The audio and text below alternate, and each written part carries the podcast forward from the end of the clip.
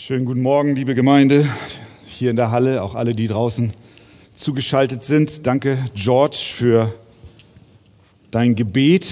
Dieses Gebet brachte zum Ausdruck, dass wir es mit viel Not zu tun haben, sei es Krankheit, Tod, Krieg, Seuchen, Erdbeben. Aber George hat auch gebetet, dass Gott der Herr über allem ist und dass ihm nichts entgeht und er regiert. Und das wird auch heute in unserem Bibeltext deutlich.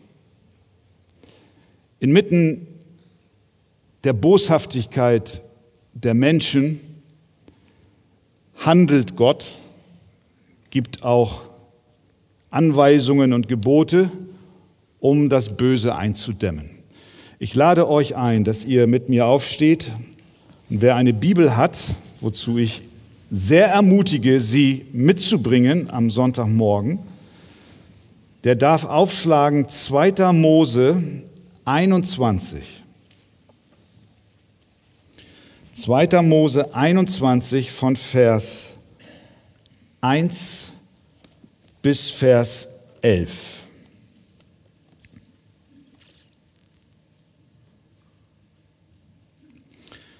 Und das sind die Rechtsbestimmungen, die du ihnen vorlegen sollst.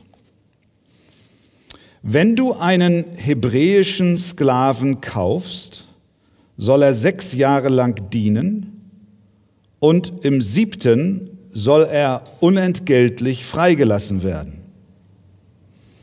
Ist er allein gekommen, so soll er auch allein entlassen werden. Ist er aber verheiratet gekommen, so soll seine Frau mit ihm gehen. Hat ihm aber sein Herr eine Frau gegeben und diese hat ihm Söhne oder Töchter geboren, so soll die Frau samt ihren Kindern seinem Herrn gehören. Er aber soll allein entlassen werden. Wenn aber der Sklave erklärt, ich liebe meinen Herrn, meine Frau und meine Kinder, ich will nicht freigelassen werden, so soll ihn sein Herr vor Gott bringen und ihn an die Tür oder den Pfosten stellen, und er soll ihm seine Ohren mit einem Pfriem durchbohren, damit er ihm diene für alle Zeiten. Wenn aber jemand seine Tochter als Sklavin verkauft, so soll sie nicht wie die Sklaven freigelassen werden, wenn sie ihrem Herrn, der sie für sich bestimmt hatte, missfällt, so soll er sie loskaufen lassen. Aber er hat keine Macht, sie unter ein fremdes Volk zu verkaufen, weil er treulos an ihr gehandelt hat. Verheiratet er sie aber mit seinem Sohn, so soll er nach dem Recht der Töchter mit ihr handeln. Wenn er sich aber eine andere nimmt, so soll er jener nichts schmälern an Nahrung, Kleidung und der ehelichen Beiwohnung. Wenn er diese drei Dinge nicht tut, so soll sie umsonst frei werden, ohne Lösegeld. Das ist das Wort Gottes. Amen, sagen wir. Amen. Nehmt doch Platz.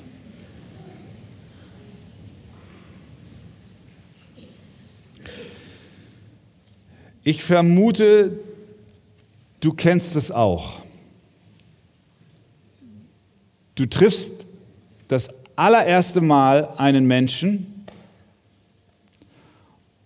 und machst innerlich eine Schublade auf und packst ihn rein und stellst für dich fest, so oder so ist diese Person. Wir urteilen schnell. Nach einiger Zeit, und so ist es dir vielleicht auch schon ergangen, musst du dann aber beschämt feststellen, dass dein Urteil zu schnell gefällt wurde. Die Person hat ja doch mehr Tiefgang, als sie zuerst den Eindruck erweckte. sie ist ja doch freundlicher, als ihr Ausdruck im Gesicht es erst zu erahnen gestattete. Die Schublade, in der du diese Person hineingestopft hast und zugemacht hast, musst du demütig wieder aufmachen und sagen, nee, nee, nee, meine Kategorisierung war nicht richtig. Kennst du das? Boah, einige. Ihr sollt schon ehrlich sein am Sonntagmorgen. Ne?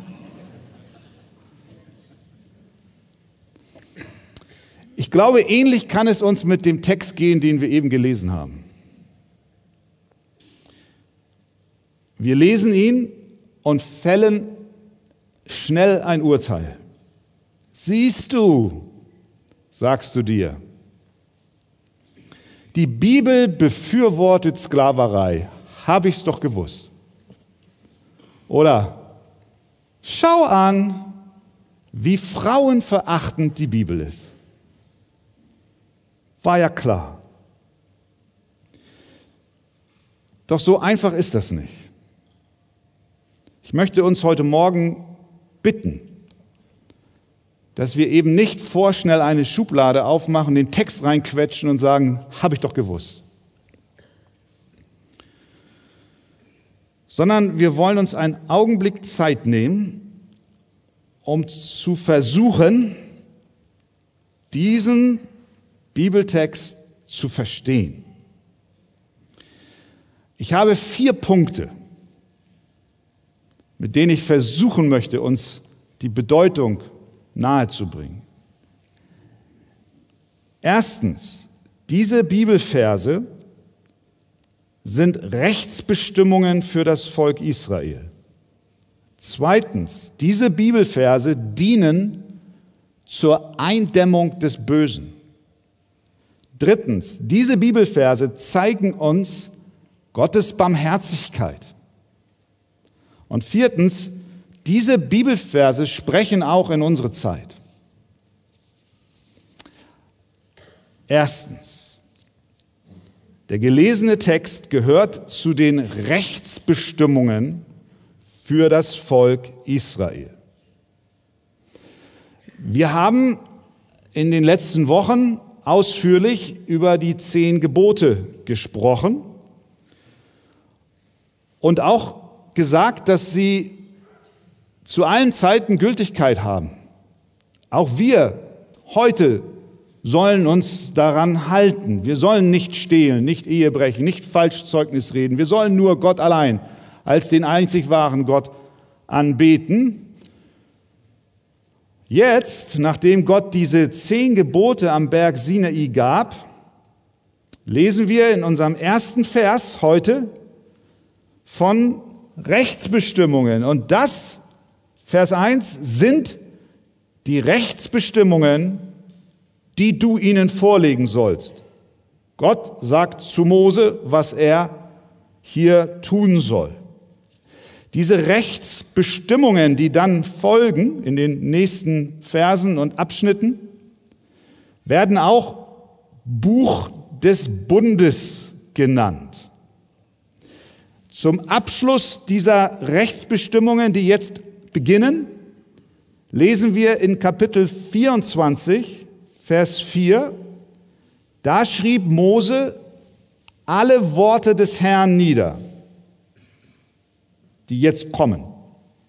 Vers 7, darauf nahm er das Buch des Bundes und las es vor den Ohren des Volkes. Also diese Rechtsbestimmungen, wir können auch sagen Teile des Zivilgesetzes, was Gott Israel gab, wird auch Buch des Bundes genannt. Erst gab er ihnen das Moralgesetz, die zehn Gebote, und jetzt hier die Rechtsbestimmungen, das Buch des Bundes, in denen er ihnen sagte, wie sie die Gebote in verschiedenen Lebenslagen anwenden sollen. Wir werden sehen, da kommen Themen wie Totschlag und Körperverletzung vor, Schaden und Schadenersatz, Gerechtigkeit und Nächstenliebe und eben auch der Umgang mit Sklaven.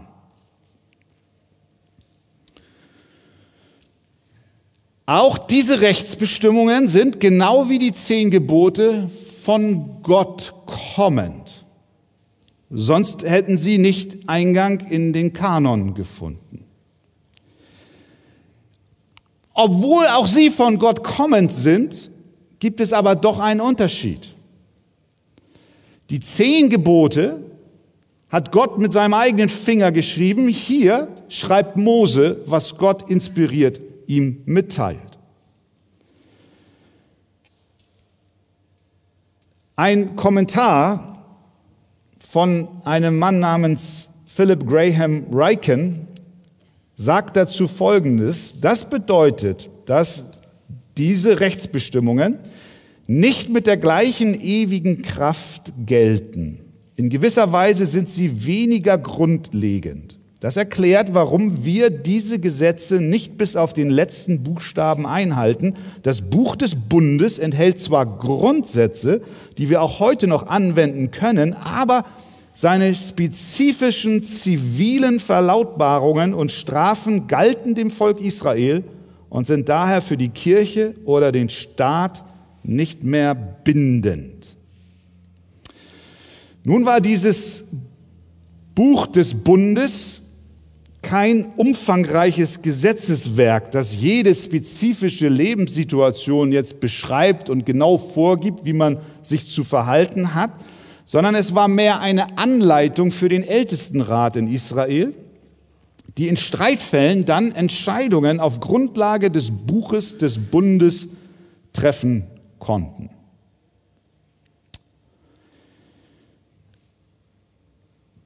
Bei all dem wird eines deutlich. Ich meine, wir haben es gesehen. Gott in seiner Heiligkeit neigt sich seinem Volk zu, gibt ihnen das Moralgesetz, die zehn Gebote, der Berg bebt, Donner erschallt, Rauch steigt auf, ein heiliger Moment. Furcht Gottes erfüllt das Volk. Und wir sehen, Gott geht es absolut um diesen Moment, aber nicht nur, sondern er möchte, dass das, was er da dem Volk Israel mitgeteilt hat, dass dies auch Eingang findet in ihr Leben. Das ist eine Sache, zitternd vor dem Berg zu stehen.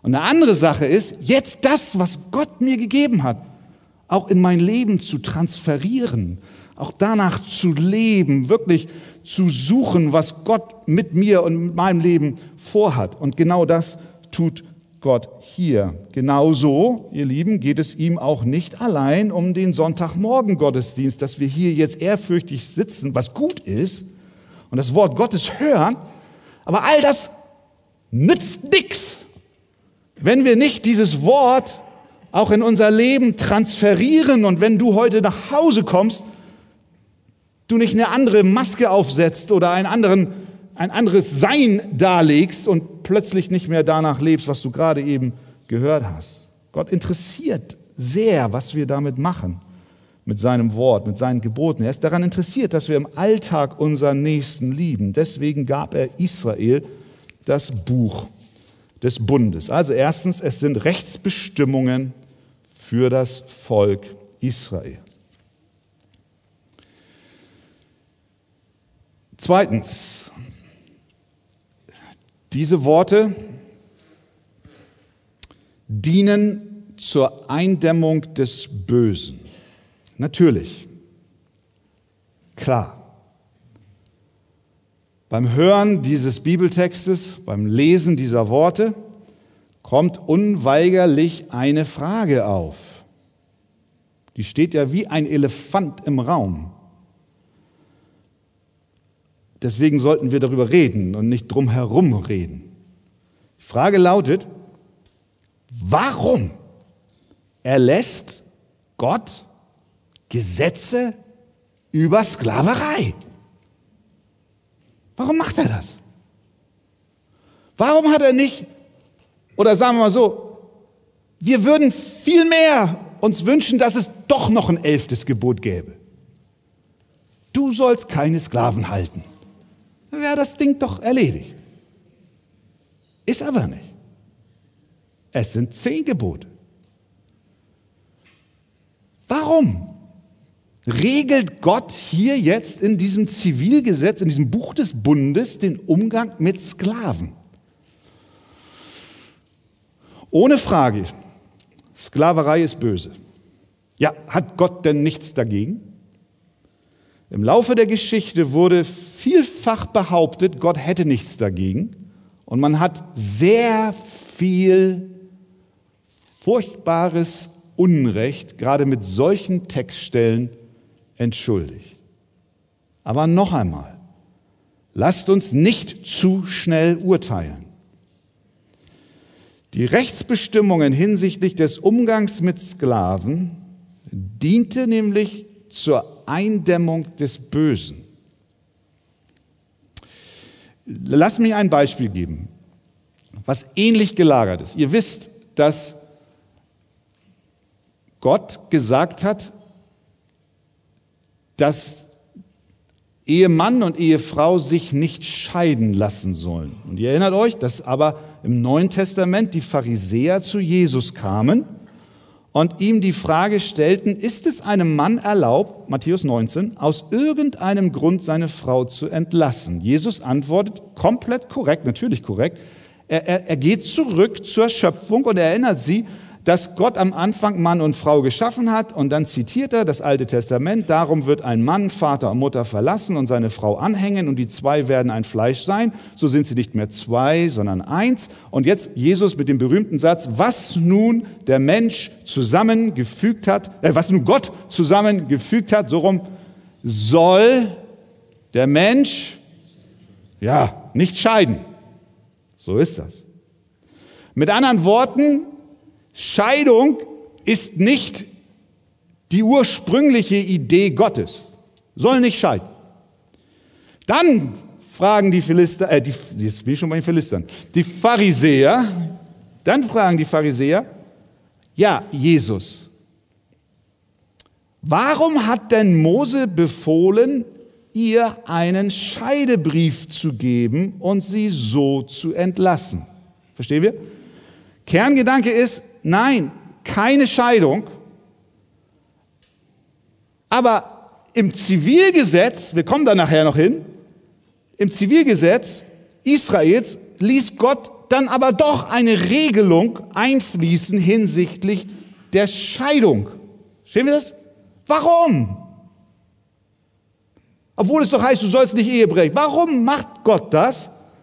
Jesus antwortet, Vers äh, Matthäus 19, Vers 8. Mose hat euch wegen der Härtigkeit eurer Herzen erlaubt, eure Frauen zu entlassen. Von Anfang an aber ist es nicht so gewesen. Jesus macht deutlich, Ehescheidung, nein, ist nicht der Gedanke Gottes, wurde nicht von Gott ins Leben gerufen, aber weil Gott eure Boshaftigkeit kennt und das Übel, in dem ihr miteinander lebt und wie ihr miteinander umgeht, Deswegen hat er durch Mose euch ein Gesetz gegeben, was diesen Umstand regelt, um das Böse einzudämmen, um der Frau einen Schutz zu geben, sie nicht alleine in die Wildnis zu entlassen, mittellos und sie für, vor Übergriffen zu bewahren, hat Gott gesagt, hier muss ein Scheidebrief, hier muss eine Klärung her, obgleich die Scheidung nicht in meinem Sinn ist. Der Grundsatz ist, Gott hasst Scheidung aber er lässt es regeln aufgrund der Boshaftigkeit des Menschen und um das Böse einzudämmen über ein Zivilgesetz. Ähnlich ist es mit der Sklaverei. Israel erlebte ja selbst die Schrecken der Verknechtung in Ägypten. Man sollte meinen, dass gerade sie von allen Völkern der Welt die Lektion gelernt hätten müssten, und keine Gesetze auf diesem Gebiet bräuchten. Schließlich wussten sie genau, wie es sich anfühlt, unter der Peitsche der ägyptischen Aufseher zu leben. Doch Gott kennt ihre Herzen und Gott kennt unsere Herzen. Er weiß, wie schnell es geht, dass die einst Misshandelten selber zu Tätern werden. Er weiß, dass die Gehassten sehr schnell zurückhassen. Wie oft sind wir alle wie der unbarmherzige Knecht im Gleichnis Jesu, der König, rechnet ab und stellt fest, dass einer der Knechte 10.000 Talente ihm schuldet und er verlangt das Geld, der kann es aber nicht zahlen. Also befiehlt der König dem Diener, der ihm das schuldet, seine ganze Familie als Sklaven zu verkaufen, um die Schuld zu begleichen. Der Mann bittet um Gnade, der König gewährt Gnade. Was macht dieser Schuldner?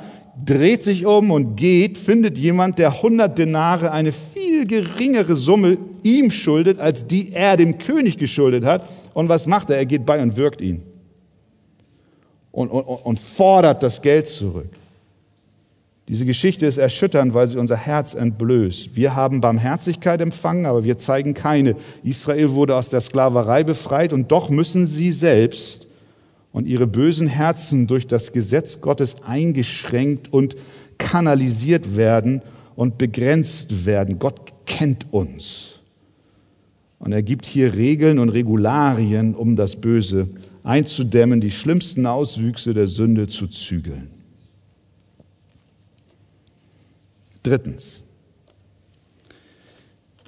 In diesem Text, in diesem Text über die hebräischen Sklaven finden wir die Barmherzigkeit Gottes.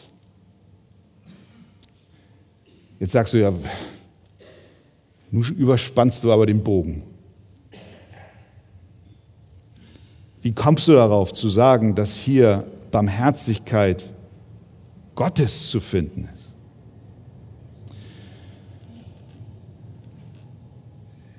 Gottes Gebot hinsichtlich des Umgangs mit Sklaven hebt sich fundamental von denen, von den Geboten der damaligen Zeit ab, die andere Kulturen zu der Zeit hatten.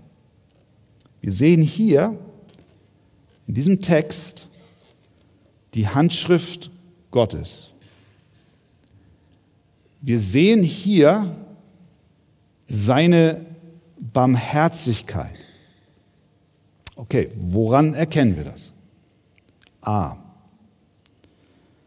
Einmal Freiheit nach sieben Jahren. Im Gegensatz zu der Sklaverei, die wir kennen und vor Augen haben, und auch im Gegensatz zu der despotischen Tyrannei des Pharao oder den grausamen Regeln des alten Babylon, waren Gottes Gesetze mit dem Schwachen voller Barmherzigkeit. Vers 2. Wenn du einen hebräischen Sklaven kaufst, soll er sechs Jahre lang dienen. Und im siebten soll er unentgeltlich freigelassen werden. Das war revolutionär. So etwas gab es sonst nicht. Alle sieben Jahre Recht auf Freiheit.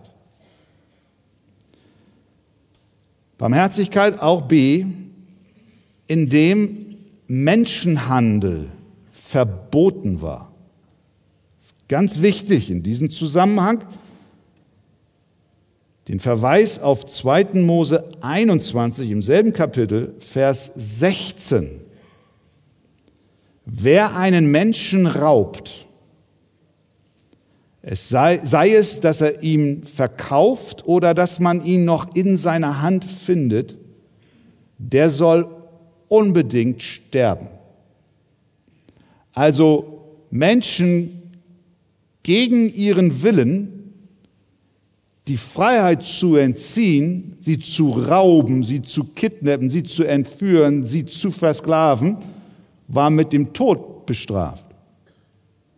Es war nicht gestattet, dass du jemanden nimmst und ihn weiterverkaufst oder ihn selbst bei dir behält. Es gab in Israel im Gegensatz zu den umgebenden Kulturen null Toleranz für die Praxis des Menschenraubes. Das ist der Hintergrund, vor dem wir diese Texte verstehen müssen.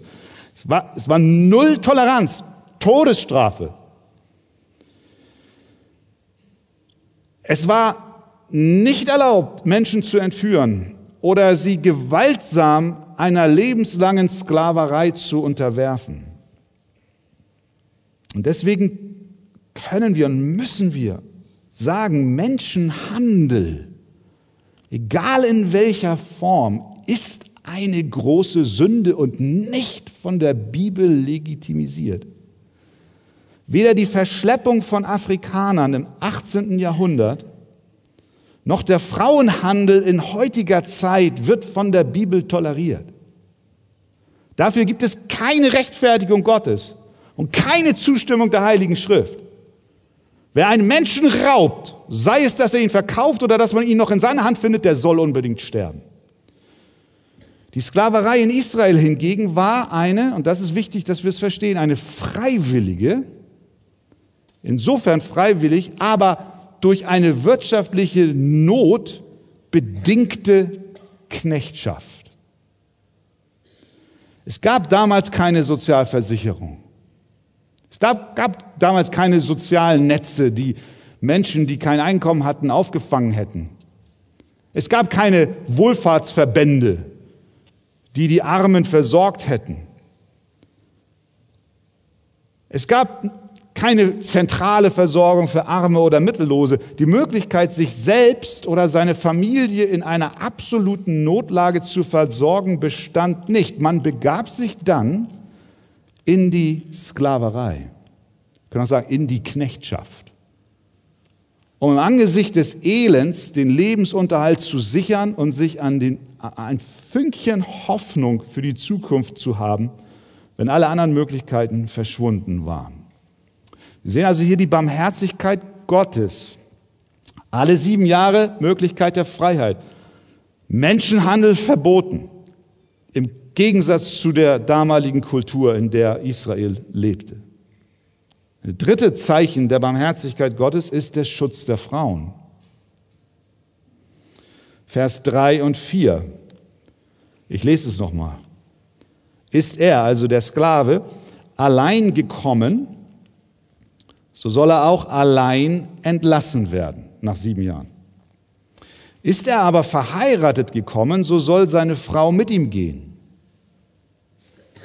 So weit, so gut.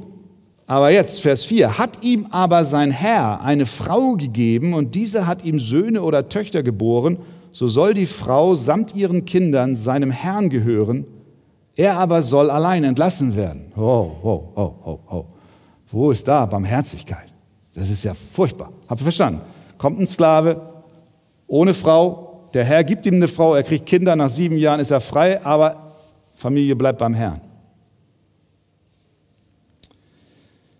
Noch einmal, denken wir an die wirklich schlimmen wirtschaftlichen Verhältnisse, die jemanden überhaupt erst in die Sklaverei trieben.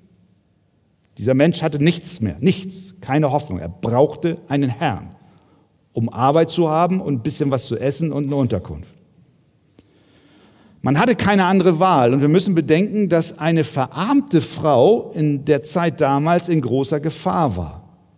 Ein Mann, dessen Lebensumstände so mickrig waren, wenn wir so wollen, dass überhaupt eine Knechtschaft erforderlich war, der musste daher nach seiner Entlassung nach sieben Jahren darlegen können, dass er die in der Zwischenzeit gewonnene Frau und die Kinder in der Freiheit auch versorgen kann.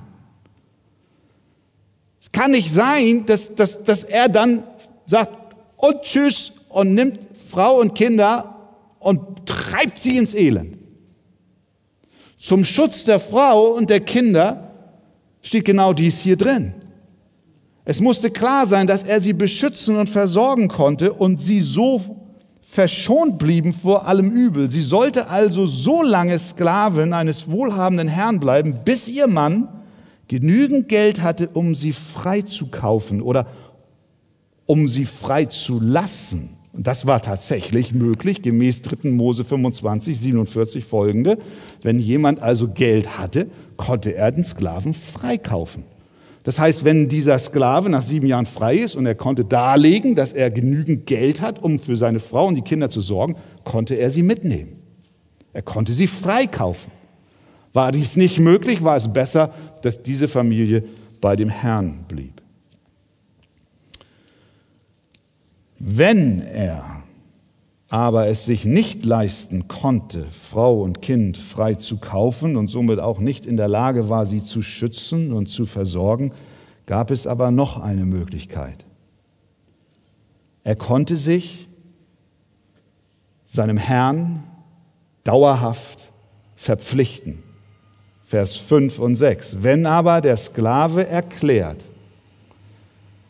ich liebe meinen Herrn, meine Frau und meine Kinder, ich will nicht freigelassen werden, so soll ihn sein Herr vor Gott bringen und ihn an die Tür oder den Pfosten stellen, und er soll ihm seine Ohren mit einem Pfriem durchbohren, damit er ihm diene für alle Zeiten.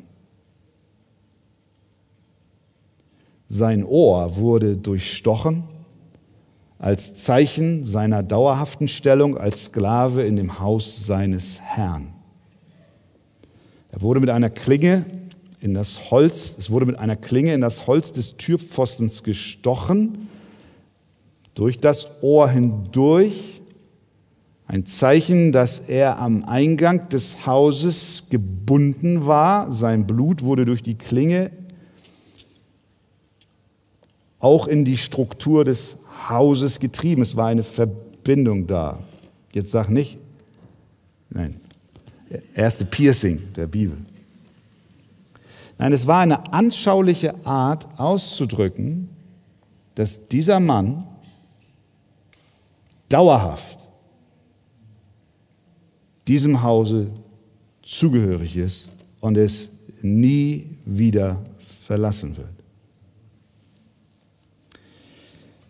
Sehen wir die Barmherzigkeit Gottes mit den Schwachen, mit der Frau und den Kindern. Aber noch etwas. Diese Rechtsbestimmungen zeigen auch, dass Gott die Würde des menschlichen Lebens bewahrt. Ich lese noch einmal, entschuldigt, das ist jetzt viel Text, aber das ist wichtig, dass wir es verstehen. Schaut nochmal in die Bibel, Vers 7 und folgende. Wenn aber jemand seine Tochter als Sklavin verkauft, so soll sie nicht wie die Sklaven freigelassen werden, wenn sie ihrem Herrn, der sie für sich bestimmt hatte, missfällt, so soll er sie loskaufen lassen. Aber er hat keine Macht, sie unter ein fremdes Volk zu verkaufen, weil er treulos an ihr gehandelt hat. Noch einmal, es ist wichtig, dass wir uns daran erinnern, dass es sich hier um eine mittellose Familie handelt. Und in jenen Tagen und unter jenen Umständen bestand die einzige Hoffnung eines Vaters auf ein besseres Leben für seine Tochter oft darin, dass sie einen wohlhabenden Mann heiratet, der in der Lage wäre, sie zu versorgen und für sie zu sorgen. Verse 7 bis 11 behandeln, die, die in Vers 7 bis 11 behandelte Form der Sklaverei ist im Prinzip eine Art arrangierte Ehe, entweder mit dem Herrn selbst oder aber mit seinem Sohn. Wenn dieses Arrangement auf irgendeinem Grund schlecht aussah, sollte die Frau freigelassen werden. Aber aufgepasst, sie sollte nicht an einem Fremden verkauft werden, um aus ihr Profit zu schlagen. Sie ist kein Eigentum, über das man nach dem Willen des Herrn verfügen kann. Auch hier wieder der Schutzgedanke für die Frau. Sie soll freigelassen werden, wohlgemerkt, weil der Mann ihr gegenüber die Treue gebrochen hat. Er hat sie betrogen. Sie hat eheliche Rechte, die nicht erfüllt wurden. Er hat es versäumt, sie als ihr Ehemann zu versorgen und zu schützen. Wenn die Frau für den Sohn des Herrn gekauft wurde, dann soll sie nicht wie ein Spielzeug für die Vergnügungen des Sohnes behandelt werden, sondern mit der Würde und Stellung der Tochter des Herrn.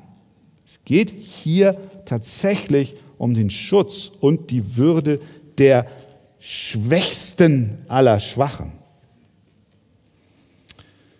Was lernen wir daraus?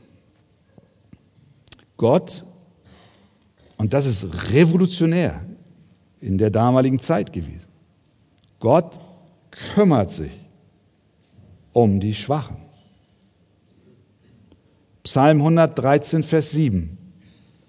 der den Geringen aufrichtet aus dem Staub und erhöht den Armen aus dem Schmutz. Genau das tut Gott hier. Psalm 146, Vers 9. Der Herr behütet die Fremdlinge und erhält Waisen und Witwen. Aber die Gottlosen führt er in die Irre. Gott behütet die Waisen und die Witwen. Mit anderen Worten, er sieht sie in ihrer Not. Er tritt für sie ein und gibt denen, die wirtschaftlich und vom Stand her über sie angeordnet sind, Leitplanken, innerhalb derer sie sich nur bewegen dürfen, zum Schutz der Schwachen. Ich weiß nicht, wie es dir heute Morgen geht. Vielleicht hast du gerade heute so diesen Gedanken, ja, meine Zeit. Sieht Gott eigentlich die Mühen meines Alltags? Sind ihm meine Bürden, meine Lasten, meine Enttäuschungen, meine Verletzungen, meine Unterdrückungen überhaupt bekannt? Hat er nicht viel mehr Interesse nur an dem großen Ganzen, an dem Heilsplan oder an denen, die sowieso was darstellen? Vielleicht zweifelst du daran, dass er sich für Menschen wie dich interessiert. Und nur für die da ist, die eh keine Probleme haben. Aber dieser Text heute Morgen, der zeigt uns, dass Gott an der rauen Wirklichkeit deines Lebens interessiert ist. Er sitzt nicht im Elfenbeinturm fern von dir und deiner Not, und, sondern er kümmert sich um die Schwachen und um die Bedrückten und um die Elenden, zu denen du dich heute Morgen zählst. Er ist der Gott der Barmherzigkeit. Er ist der Vater des Erbarmens. Er kümmert sich um seine Kinder. Er ist der Vater für Vaterlose. Und er hebt die Elenden, er hebt sie auf. Das tut er auch mit dir. Glaube nicht, wirklich, glaube nicht, dass unserem Herrn deine Verletzungen, deine Enttäuschungen, deine Trauer gleichgültig ist, sondern sein Erbarmen ist da. Wir sehen hier in diesem Textabschnitt Gottes Erbarmen mit den Schwachen. Und viertens, dieser Text spricht auch in unsere Zeit. Ich meine, dieser Vers, das ist zwei, ist ja an und für sich schon etwas Besonderes. Sechs Jahre lang soll der Sklave dienen und im siebten soll er unentgeltlich freigelassen werden. Was wir hier sehen ist, was wir in der Bibel immer wieder vorfinden, dass das Gebot des Sabbats mit den sieben Jahren Eingang in viele Regularien und Lebenswirklichkeiten der Menschen gefunden hat. Auch in anderen Gesetzen ist dieses Sabbatgebot, dieses am siebten Tag ist der Tag des Herrn, das ist der Tag der Ruhe, eingewoben. Das Prinzip des Sabbats als ein Tag der Ruhe, hier dargestellt, nach sieben Jahren frei zu kommen aus der Verbindung oder der Bindung unter einem Herrn. Aber dieser Tag hat auch eine Zukunftsbedeutung, denn der Sabbat trägt ja auch die Verheißung für uns als Kinder Gottes im Hier und Jetzt, dass der Tag kommen wird, an dem wir in die endgültige Ruhe einkehren. Eine Ruhe von unseren Sünden, eine Ruhe aus unserem Elend. Dieser Sabbat, dieses siebte Jahr hier bei der Sklaverei erinnert uns, dass dieser Tag, dieser Sabbat Sabbattag die endgültige Ruhe auf dem Weg zu dir schon ist und dass der Tag kommen wird, wo der Herr einen neuen Himmel und eine neue Erde aufrichten wird und wo kein Leid mehr sein wird und wo kein Geschrei mehr sein wird und wo kein Elend mehr dich beherrschen wird, wo keine Träne mehr vergossen wird, sondern wo du zur ewigen, herrlichen Ruhe und Befreiung von allen Lasten gelangen wirst. Halleluja. Wir haben eine Sabbathoffnung hier auf den Tag der Wiederkunft des Herrn, der Tag unserer endgültigen Befreiung kommt. Und das darf dir Mut geben in dem Elend deines Hier und Jetzt. Und Jesus greift das ja auf in Matthäus 11. Gott ist es, der Gefangene freisetzt. Er gibt ihnen Ruhe. Jesus sagt, kommet her zu mir alle, die ihr mühselig und beladen seid, so will ich euch erquicken. Nehmt auf euch mein Joch und lernt von mir, denn ich bin sanftmütig und von Herzen demütig. So werdet ihr Ruhe finden für eure Seelen. Ruhe von Sünde. Wünschst du dir Ruhe von Sünde? Ja. Ruhe von unseren Versuchen, uns selbst zu erlösen. Ruhe von toten Werken. Stattdessen Ruhe in der Gnade, Ruhe in der Geborgenheit bei Jesus, Ruhe in Gewissheit und Hoffnung. Jesus hat das Werk des Vaters vollbracht, deshalb können wir in ihm ruhen. Das ist eine, was diese Verse auch in unser Hier und Jetzt hineinrufen. Finde deine Ruhe und Freiheit bei Jesus. Und dann sehen wir aber noch etwas. Hier ist auch eine Herausforderung für Kinder Gottes enthalten, nämlich hinsichtlich unseres Verhältnisses zu unserem Herrn. Ja, Gott hat uns durch Jesus Christus aus der Sklaverei Ägyptens befreit. Stimmt das? Wir sind nicht länger unter der Peitsche der brutalen Aufseher des Pharaos. Die Sündenpeitsche, die Fesseln des Todes hat Gott durch Jesus Christus ein für allemal von uns genommen. Stimmt's? Er hat uns in die Freiheit geführt. Ägypten liegt hinter uns. Aber wir sind jetzt nicht ohne einen Herrn. Wir sind nicht ohne jemanden, der Gutes für uns im Sinn hat. Wir waren Sklaven der Sünde und jetzt sind wir Sklaven Jesu Christi. Wie, wie komme ich darauf? Die, die Apostel haben sich selbst so genannt. Immer und immer wieder. Im Griechischen lautet das Wort Doulos, das übersetzt wird mit Knecht oder Sklave. Die Apostel verstanden sich als Sklaven Jesu Christi. Er ist ein guter Herr. Er ist ein, ein, ein, ein, ein Meister, der uns nicht tyrannisiert.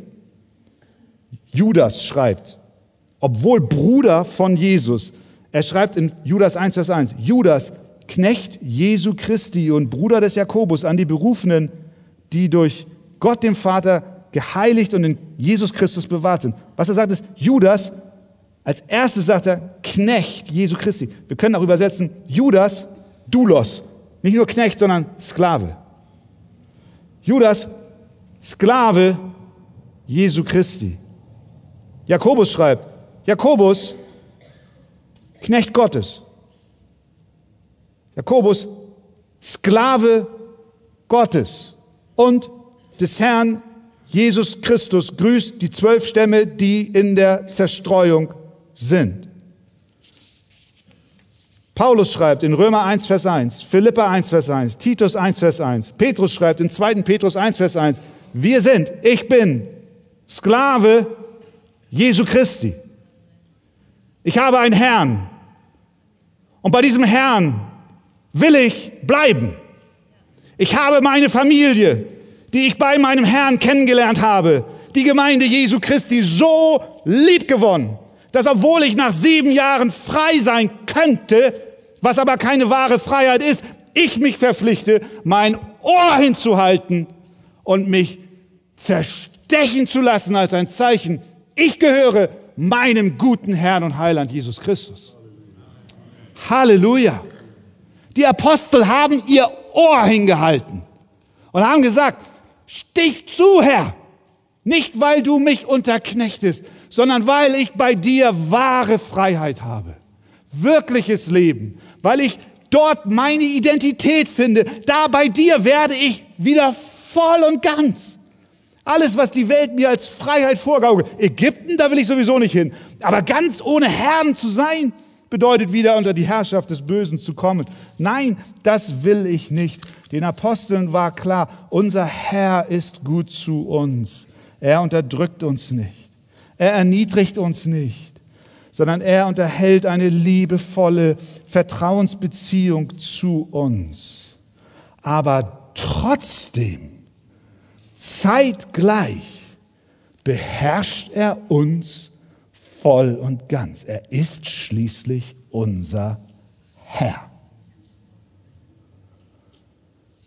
So wie ein Herr seinen Sklaven beherrscht. Sklaven Jesu Christi. Paulus schreibt in 1. Korinther 6, Vers 19, wisst ihr nicht, dass ihr euch nicht selbst gehört. Kannst du das sagen? Wir, wir merken, Nachfolge hat auch eine große Dimension von Ernsthaftigkeit. Kannst du das sagen? Das ist jetzt an dich gerichtet, auch an mich. Kannst du sagen, ja, so genau so sieht meine Beziehung zu Gott aus? Ich gebe ihm mein gesamtes Leben. Ich gebe ihm das Recht über meine Tage, die noch kommen. Ich habe mich verpflichtet. Ich habe mich ihm geweiht. Ich habe ausgedrückt, du bist mein Herr, bei dir will ich bleiben. Ich liebe meine Familie, meine Gemeinde, meine Brüder, meine Schwestern.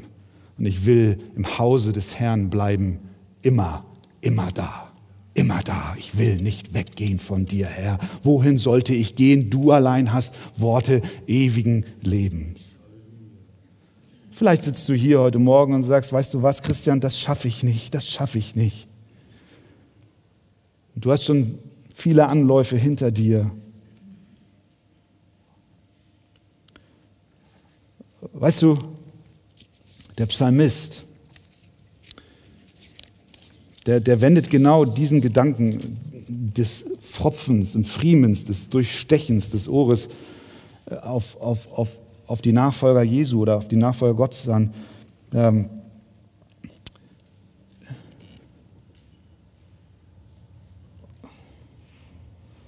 wo habe ich das? Psalm 40 ist mir durchgerutscht. Im Psalm 40, da heißt es, ich gebe es mit meinen Worten wieder, du hast meine Ohren geöffnet. Du hast mir das Ohr geöffnet. Im Konzept für die Hauskreise wird es drin sein. Du hast mir das Ohr geöffnet. Da ist dasselbe Wort wie hier bei dem Sklaven. Du hast mir mein Ohr durchbohrt.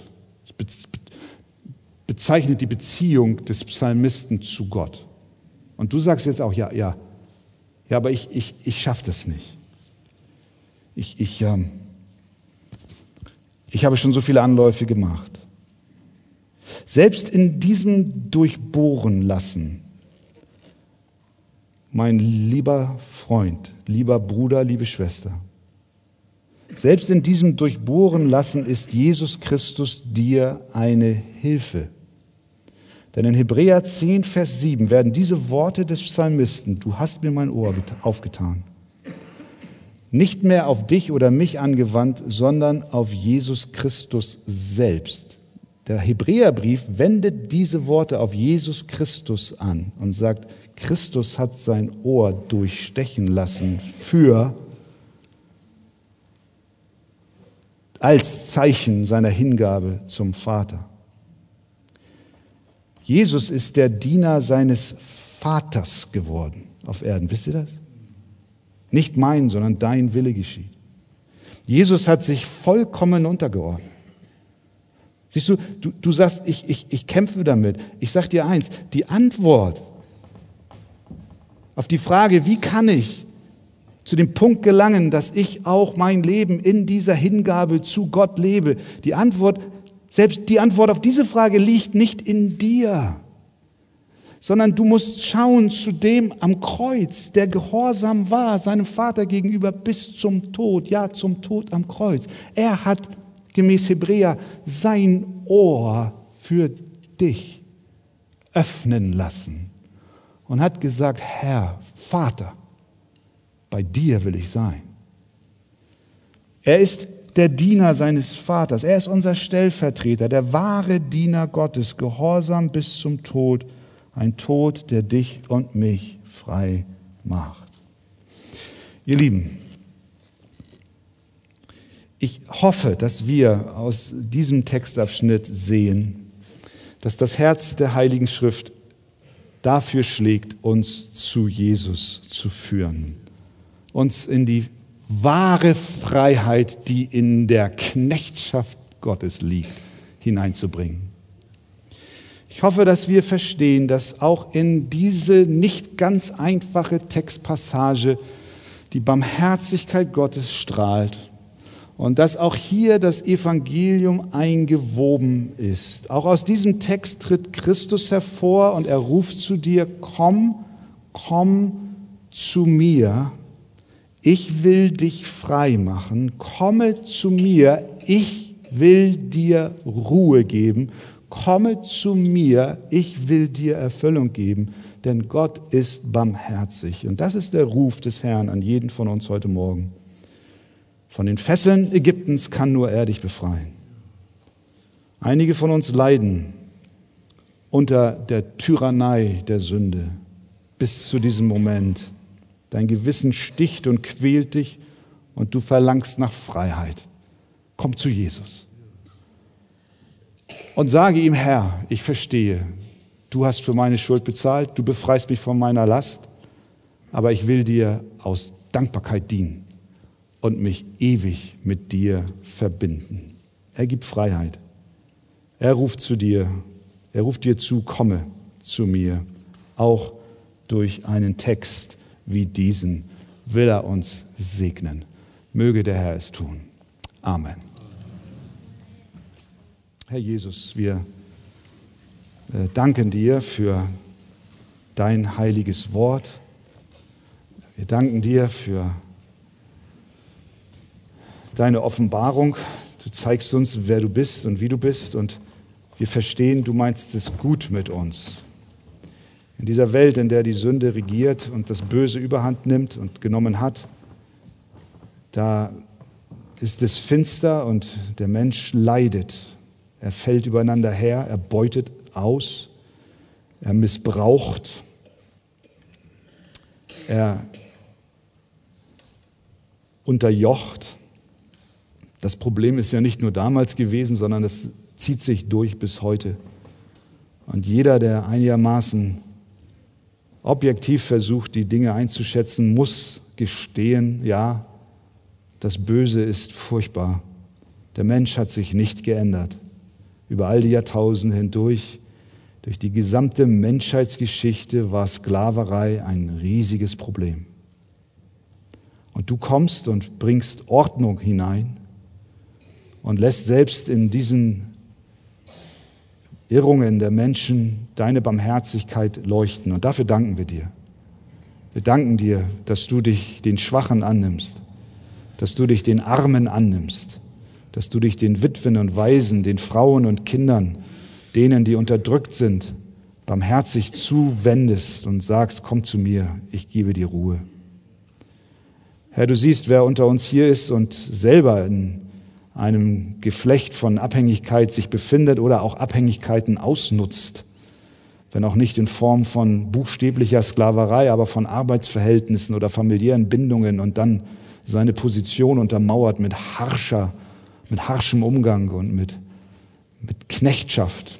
Herr, überführe du auch heute Morgen von dieser Sünde und mache deutlich, dass dies nicht der Weg Gottes ist, sondern dass dein Weg einer ist der Liebe und Barmherzigkeit, der Nächstenliebe und der Liebe zu Gott, dem Herrn, und denen wollen wir fürchten. Und du siehst aber auch, wer hier ist und unterdrückt ist. Bedrückt, belastet, nicht nur von Sünde, sondern auch von menschlichen Systemen. Wer noch nicht die Kraft hatte, die Stimme zu erheben und zu sagen, bis hierhin und nicht weiter, weil er Angst und Repressalien fürchtet, Herr, führe du in die Freiheit. Verändere du Situationen, schenk du Mut, aufzustehen. Aber wir alle bekennen, dass wir dich brauchen, Herr. Und ja, wir wollen uns dir neu weihen, unser Leben dir zur Verfügung stellen, unser Ohr hinhalten und sagen, diesem Haus wollen wir treu dienen. Es ist zu gut bei dir, Herr, als dass wir gehen. Wohin, wohin sollen wir gehen? Ja, danke Herr, dass du die Fülle hast. Alles, was wir brauchen für unser Leben. Alles, alles, alles. Da ist nichts, was uns die Welt bieten kann. Und am Ende müssen wir sowieso alles hier lassen. Und dann bleibst nur du, Herr. Herr, mach es uns bewusst, auch in diesen Tagen des Krieges, in diesen Tagen der wirtschaftlichen Schwierigkeiten, in Tagen von moralischem Verfall. Herr, hilf deiner Gemeinde, dass sie nie vergisst, dass bei dir allein die Antwort ist. Dass wir uns verpflichten, dir zu dienen nicht aus Zwang heraus, sondern aus Dankbarkeit und Liebe, weil wir es einfach nur gut haben bei dir. Herr, hilf denen, die da auf dieser Weise am äh, Zweifeln sind, ob das der richtige Weg ist. Hilf den jungen Leuten unter uns, die kämpfen, weil die Welt ihnen viele Angebote macht. Aber nicht nur den jungen Leuten, auch den älteren, mittelalteren. Herr, hilf uns allen, dass wir erkennen, was für ein Segen bei dir zu finden ist. Ich bete für solche, die dich noch nicht kennen, Herr, die ihr Leben dir noch nicht geweiht haben mögest du sie überführen, dass sie heute aus Ägypten geführt werden, in die Freiheit zu dir. Amen.